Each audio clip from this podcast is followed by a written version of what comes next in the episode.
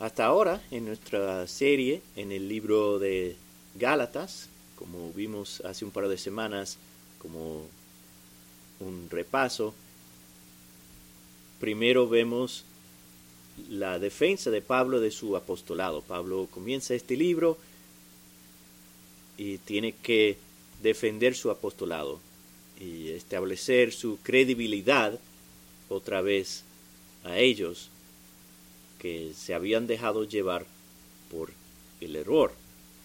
Y a través, eh, durante esa defensa, al final, la última sección de esa defensa, él da la, la tesis del libro, eh, que es que la justificación no viene por la ley, sino por fe. Y luego, la última vez que predicamos en Gálatas, estuvimos mirando el capítulo 3, donde Pablo está sorprendido que, que los Gálatas se habían dejado llevar tan fácilmente por error y que se habían olvidado que es por fe y no por la ley.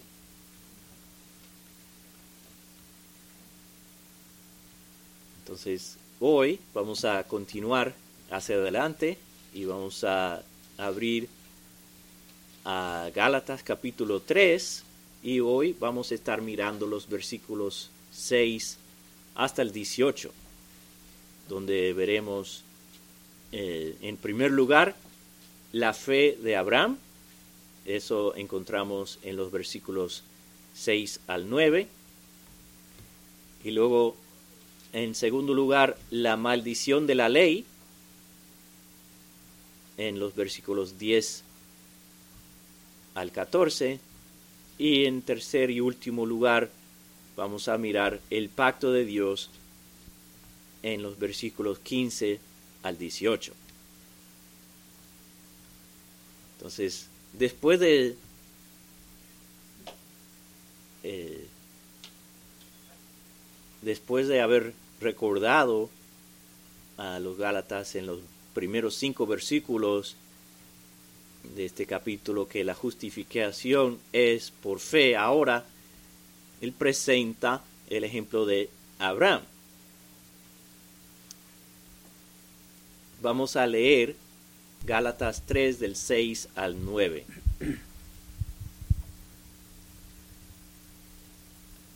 Así Abraham creyó a Dios y le fue contado como justicia. Por consiguiente, sabed que los que son de fe, estos son hijos de Abraham. Y la escritura, previendo que Dios justificaría a los gentiles por la fe, anunció de antemano las buenas nuevas a Abraham, diciendo, En ti serán benditas todas las naciones, así que los que son de fe son bendecidos con Abraham el creyente. Entonces,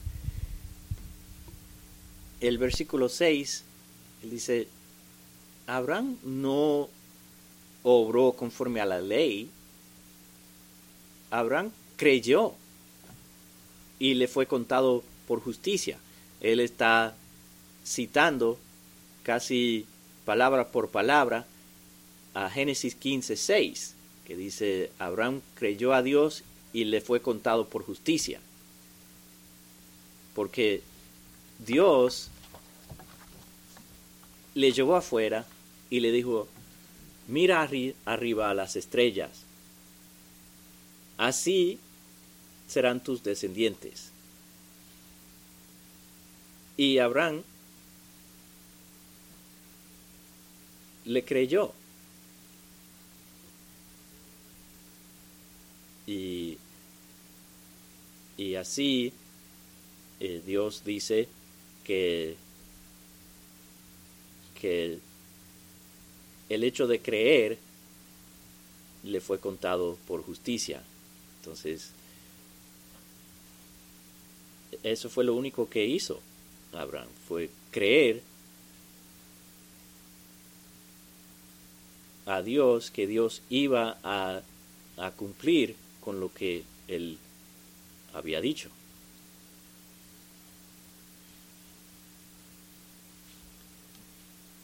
Entonces en el versículo 7 Pablo lleva esta idea a su conclusión. Dice, sabe que los de fe son los hijos de Abraham. Porque, y esto tiene que haberlos eh, sonado extraño. Como, espérate, espérate. Los de fe son los hijos de Abraham y, y no, y estas, esta gente no nos estaban diciendo que había que circuncidarse para ser hijo de Abraham. Pablo dice, no, no, no, son los de fe que son los hijos de Abraham. Entonces, eso tiene que, que haberlos chocado. Los judaizantes dicen una cosa y, y aquí viene Pablo diciendo que es por fe.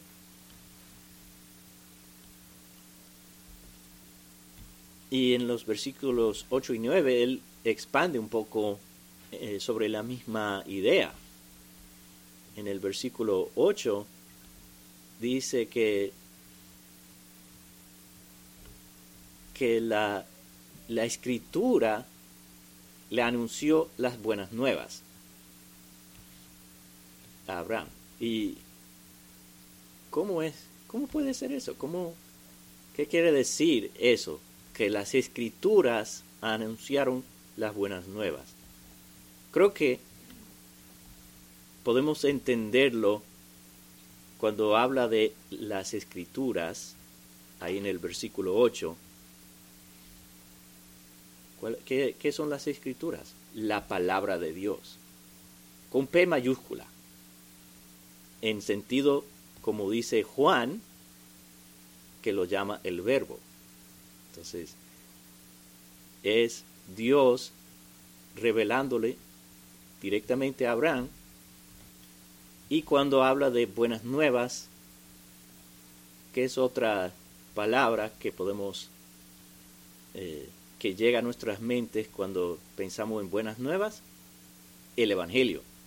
De hecho, hay algunas versiones que lo traducen así creo que se me olvidó volver a chequear, pero creo que la Reina Valera eh, lo traduce así.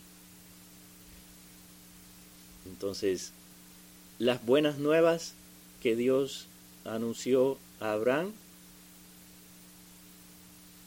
son, eh, es la promesa que en él serían benditas todas las naciones. Y esa, esa cita refiere al capítulo 12 de Génesis, cuando Dios le da la promesa por primera vez y dice que en ti y en tus en tu simiente serán benditas todas las naciones de la tierra. Y luego en el versículo 9 Pablo lo, lo vuelve a traer y, y lo aplica a los de la fe. No tan solo son hijos de Abraham, sino también son bendecidos junto con él. Entonces, añade otra dimensión de la, de la bendición. Entonces, es la fe que nos hace hijos de Abraham y que nos hace compartir la bendición con él. Y eh, un poco más adelante vamos a ver cómo llegamos a compartir la bendición. Es a través de Cristo. Entonces en los versículos 10 al 14, él ahora habla de la ley. Vamos a leer esos versículos. Gálatas 3 del 10 al 14. Porque todos los que son de las obras de la ley están bajo maldición. Pues escrito está, maldito todo el que no permaneciere en todas las cosas escritas en el libro de la ley para hacerlas. Y que nadie es justificado ante Dios por la ley es evidente, porque el justo vivirá por la fe. Sin embargo, la ley no es de fe. Al contrario, el que las hace vivirá por ellas. Cristo nos redimió de la maldición de la ley, habiéndose hecho maldición por nosotros, porque escrito está, maldito todo el que cuelga en un madero, a fin de que en Cristo Jesús la bendición de Abraham viniera a los gentiles, para que, recibiéramos, para que recibiéramos la promesa del Espíritu mediante la fe. Entonces, en el versículo 10, él pone el enfoque en la ley y dice, la ley solo trae maldición. La fe trae bendición y la ley trae maldición. ¿Por qué? Porque demanda perfecta obediencia. Entonces, ¿cómo puede? La única manera en que la ley puede bendecir es por obediencia perfecta. Y nadie puede hacer eso excepto Jesús. Entonces,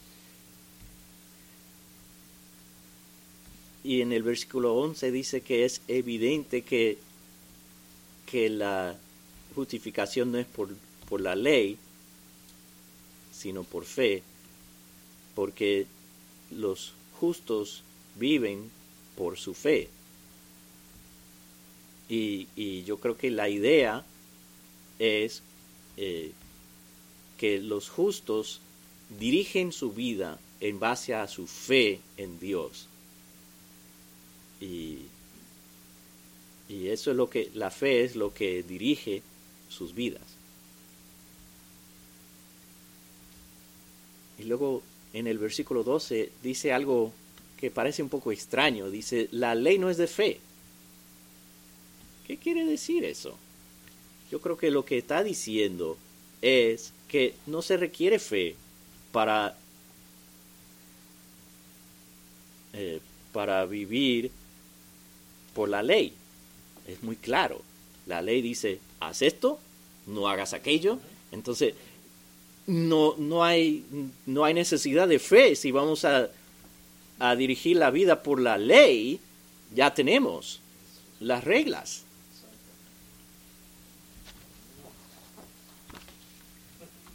Entonces, la fe y la ley son incompatibles. No, eh, o la ley justifica o es la fe.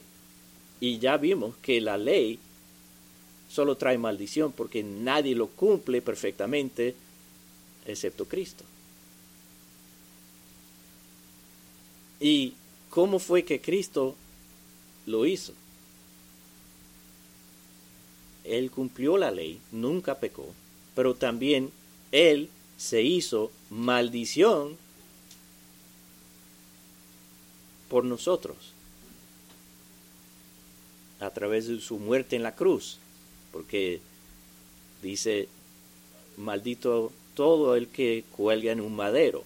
Entonces, Cristo recibió la maldición que trae la ley para que nosotros, a través de Él, a través de fe, podemos llegar a ser no tan solo hijos de Abraham, sino también partícipes en la bendición de Abraham y que podamos, podamos recibir el Espíritu por la fe.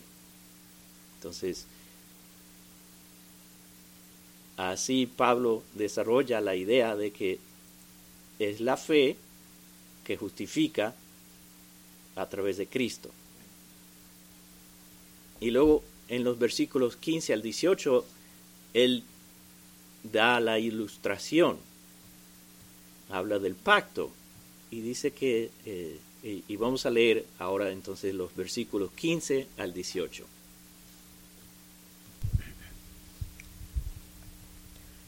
hermanos, hablo en términos humanos. Un pacto, aunque sea humano, una vez ratificado, nadie lo invalida ni le añade condiciones. Ahora bien, las promesas fueron hechas a Abraham y a su descendencia. No dice y a las descendencias, como refiriéndose a muchas, sino más bien a una, y a tu descendencia, es decir, Cristo. Lo que digo es esto, la ley, que vino 430 años más tarde, no invalida un pacto rectificado anteriormente por Dios, como para anular la promesa, porque si la herencia depende de la ley, ya no depende de una promesa, pero Dios se la concedió a Abraham por medio de una promesa. Entonces, ahí en el versículo 15 nos da la ilustración y, hace el comentario que aún entre los hombres, cuando se hace un pacto, una vez que está ratificado, ya eso es. Queda ahí, no se puede añadir condiciones, no puede venir después, oh, vamos a agregar esto al pacto que hicimos. No, eso no, eso no no es la manera en que funciona, ni en los hombres que no conocen a Dios. Ellos dicen, no, el pacto se hizo y eh, estas son las condiciones, esta, y ya. Si quiere incluir la otra parte, entonces hay que, hay que hacer otro pacto. Hay, hay que hacer otro acuerdo.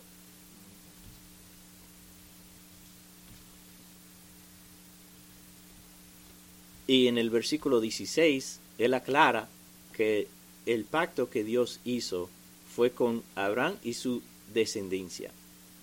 Y, y él enfatiza que es descendencia singular.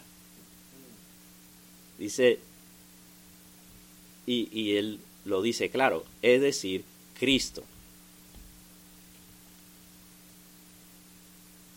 Entonces, el pacto fue hecho con Abraham y Cristo.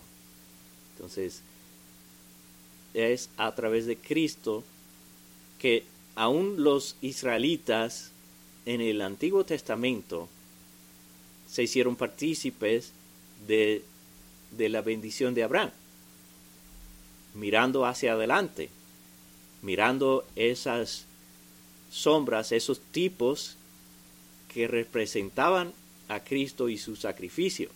Entonces, siempre ha sido a través de Cristo. En el Antiguo Testamento era mirando hacia adelante, siguiendo la, la, adoración del tabernáculo y el templo, los sacrificios que representaban el sacrificio que iba a venir. Y ahora nosotros mirando atrás a Cristo, al sacrificio que se ofreció una vez y para siempre. Entonces, en el versículo 17 dice que la, la ley no invalida el pacto porque vino 400 años, 430 años después. Entonces, dice, ya el pacto se hizo, se ratificó, no, lo, no se puede cambiar, no se puede añadir condiciones, nada. Ya. Entonces, 430 años después vino la ley, pero eso no cambia el pacto. Porque dice en el versículo 18 que Dios hizo una promesa, la herencia viene no viene por la ley, sino por la promesa. Entonces, si hay una promesa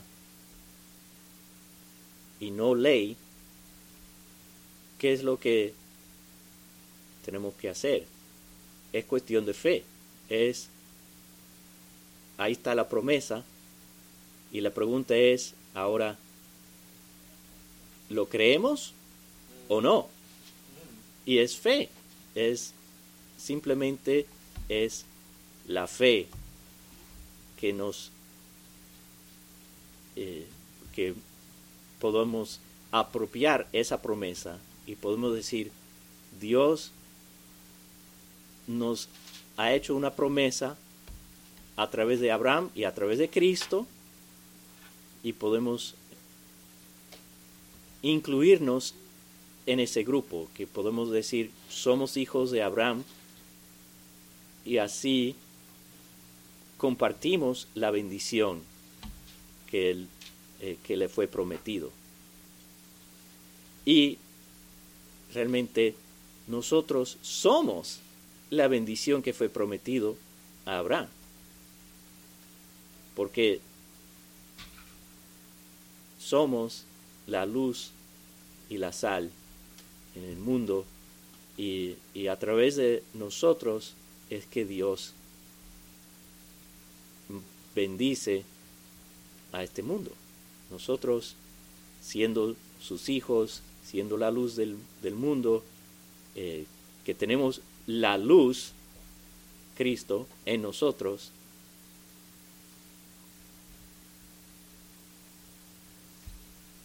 Entonces, es, eh, Pablo hace su caso y yo creo que es bastante claro que es por fe y no por la ley. Y en la próxima sección, entonces, él nos va a decir, ok, y, podemos estar preguntando, llegando al final del versículo 18, podemos preguntar, ok, si es por fe, entonces, ¿cuál es el propósito de la ley? ¿Por qué vino la ley? Si es por fe, entonces, ¿por qué tenemos la ley? Y eso es lo que él va a explicar en la, en la siguiente sección, eh, a partir del versículo 19. Y eso es lo que veremos en la próxima, eh, en la próxima parte. Entonces, recordando otra vez lo que hemos visto lo que estos versículos nos enseñan, ahí en el versículo 6 al 9, vemos el ejemplo de Abraham, que por fe él creyó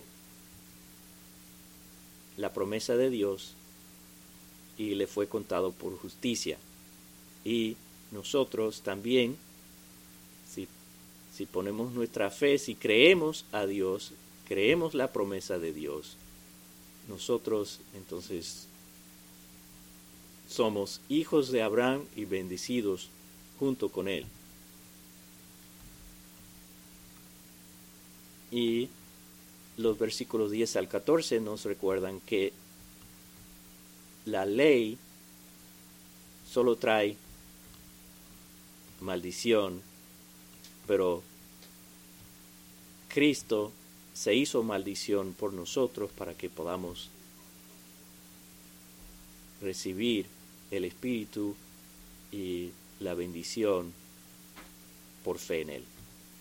Y finalmente en los versículos 15 al 18 vemos que la promesa fue